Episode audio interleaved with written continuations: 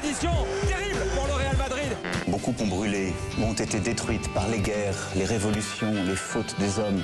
We kids shouldn't have to do this. On est assis sur une poudrière parce que les gens, ils ont peur. Europe 1. L'air du temps.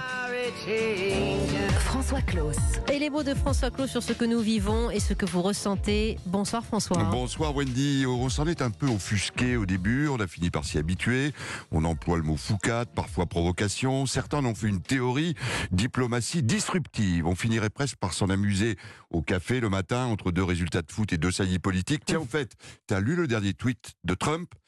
Mais voilà, Wendy, depuis une semaine, le temps n'est plus à l'amusement ni au détachement. Donald Trump ne nous fait plus rire. Depuis une semaine, 289 combattants kurdes, ceux-là même qui, arment à la main, soutenus par ces soldats américains, ont expurgé la gangrène islamiste du nord de la Syrie. 289 d'entre eux sont tombés sous les balles de l'armée turque. 84 civils, femmes et enfants, ont péri dans des bombardements orchestrés par Ankara, validés par le président américain. 130 000 personnes ont été déplacées. Chiffre fourni par le très sérieux Observatoire syrien des droits de l'homme. Nos confrères américains, cette semaine, ont enquêté, ceux du New York Times notamment, et ils ont confirmé que cette brutale, inopinée, totalement impulsive décision de Donald Trump, un, d'autoriser l'armée turque à intervenir, deux, d'annoncer le départ immédiat des soldats américains, que cette décision, sans que le moindre de ses conseillers ou alliés dans le monde, Emmanuel Macron le confirmera, n'ait été euh, prévenu, que cette décision a été prise tout simplement en quelques minutes lors d'un banal coup de téléphone avec le président turc Erdogan. Bref, un petit coup de fil entre deux grands du monde, si vous voulez, entre deux potes. Hmm. Tiens, si on déclenchait une guerre. Lors des premiers gros dossiers auxquels Trump a été confronté, Venezuela, Corée du Nord, voire même l'Iran, on pouvait peut-être parler de disruptif. Là, une ligne rouge a été franchie. Les conséquences humaines et diplomatiques sont très lourdes. Le leader des républicains américains parle même d'un cauchemar stratégique.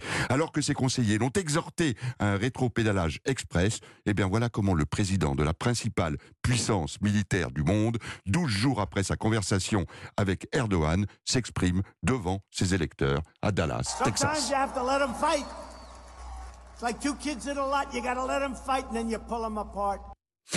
Quand vous avez deux gamins qui veulent se battre dans une cour, vous les laissez se battre et puis après vous les séparez. Et eh ben c'est ce que nous avons fait. Terrible. 289 combattants morts, 84 civils tués. Moi j'avais appris Wendy au cours euh, dans mes cours d'histoire que les conflits les plus dramatiques de l'histoire avaient été suscités par des attentats, Sarajevo et la boucherie de 14-18, l'assassinat de Rabin, que les États, les droits étaient là pour nous en préserver, que les chefs d'État se passaient des coups de fil pour essayer de préserver la paix.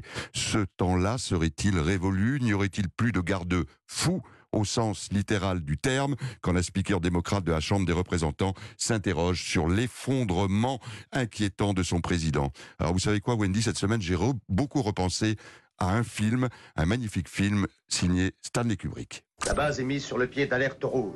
Vous ferez communiquer à toutes les sections immédiatement. Eh bien, mes enfants, ce coup-ci, ça y est. Les dés sont jetés. C'est le corps à corps atomique avec les Ruskov. Alors on aura reconnu le docteur Folamour, euh, film de 1964 en pleine guerre froide. À l'époque, un général fou veut aller bombarder les Russes. Le président, excellent Peter Sellars, s'interpose, il joue les apaiseurs. Je me demande si 55 ans après, eh bien, les généraux ne seraient pas devenus présidents.